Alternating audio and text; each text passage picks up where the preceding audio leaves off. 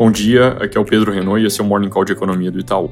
Começando pelos Estados Unidos, ontem foi a vez de Collins, Williams e Brainerd darem suas opiniões sobre os próximos movimentos do FOMC, com Collins e Brainerd reforçando a abertura para mudar o ritmo de alta para 25 pontos base até chegar em nível suficientemente restritivo e manter juros lá durante um tempo.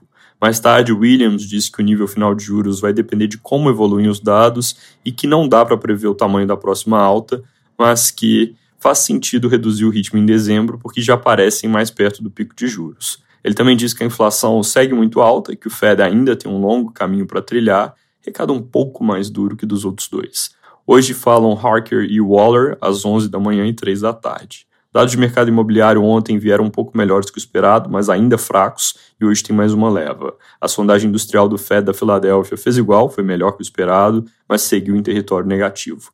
Pedidos de seguro-desemprego, por sua vez, continuaram bem baixos, mostrando um mercado de trabalho ainda muito robusto. Na Europa, a presidente do ECB, Christine Lagarde, disse que manter o curso é o mantra e que não devem deixar a desejar no combate à inflação, reforçando sinais recentes por lá de que o ritmo na próxima alta ainda deve ser de 50 pontos base.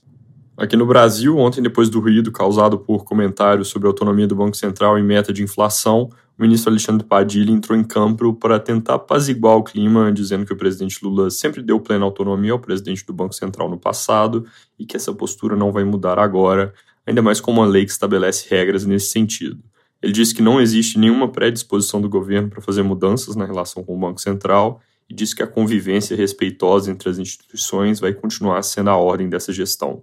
Roberto Campos Neto, que foi alvo de críticas por parte do presidente, disse por sua vez que acha que as falas foram tiradas de contexto, dando uma interpretação mais branda do que a leitura do mercado em geral para o que foi dito.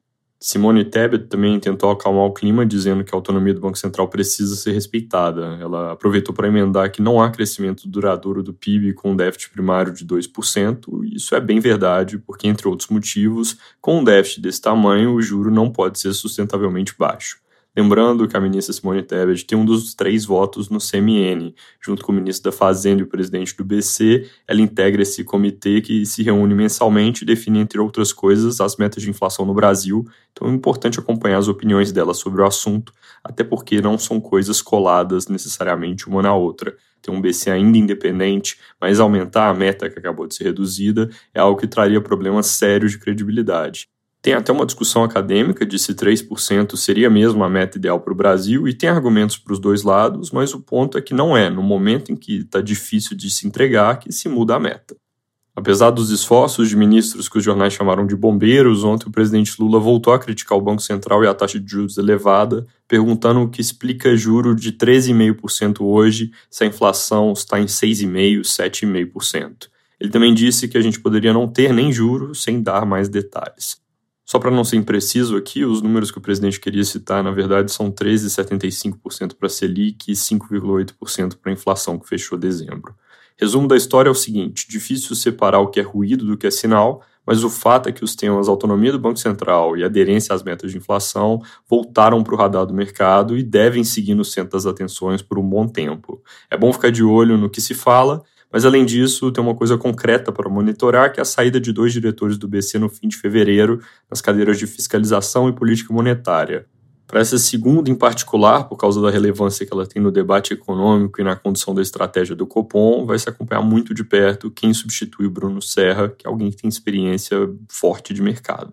Como eu já tinha mencionado aqui, um desvio desse perfil pode causar volatilidade, e tem notícia no broadcast indo exatamente nessa linha, dizendo que o presidente do BC busca consenso para a substituição, mas que o governo quer usar a nomeação para começar a mudar a cara do Copom. É importante ver se isso se confirma. Mudando de assunto, hoje o presidente Lula se reúne com comandantes das Forças Armadas em uma reunião cuja pauta oficial é a modernização das forças e que deve inclusive contar com presença da Fiesp para uma proposta de modernização da base industrial da defesa. Apesar disso, os jornais reportam a expectativa natural de que o encontro também seja usado para abordar o tema do 8 de janeiro.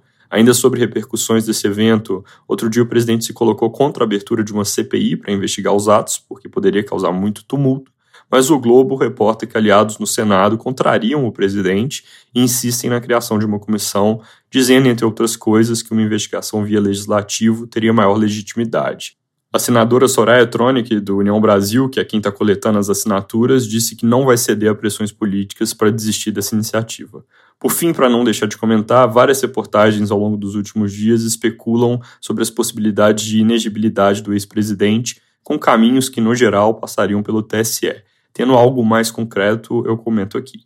Sobre os dados, desemprego veio ontem em linha com o esperado, recuando de 8,3% para 8,1% no número oficial. Com ajuste sazonal, isso acabou ficando de lado em 8,5%. Como eu havia mencionado, o indicador de emprego teve queda em novembro, pela primeira vez desde o fim de 2020. Isso reforça a nossa leitura de que, assim como o resto da economia, o mercado de trabalho parou de melhorar no fim do ano passado, depois de uma recuperação surpreendentemente forte. Lembrando, só para quem se confunde com os termos, que emprego é pura e simplesmente o número de pessoas trabalhando, no caso do IBGE, tanto no mercado formal quanto informal. Desemprego, por outro lado, é o percentual de pessoas que buscaram emprego e não encontraram, por isso tem como o desemprego e o emprego caírem ao mesmo tempo, quando por algum motivo o número de pessoas buscando uma vaga também diminui. É isso por hoje, bom dia e bom fim de semana.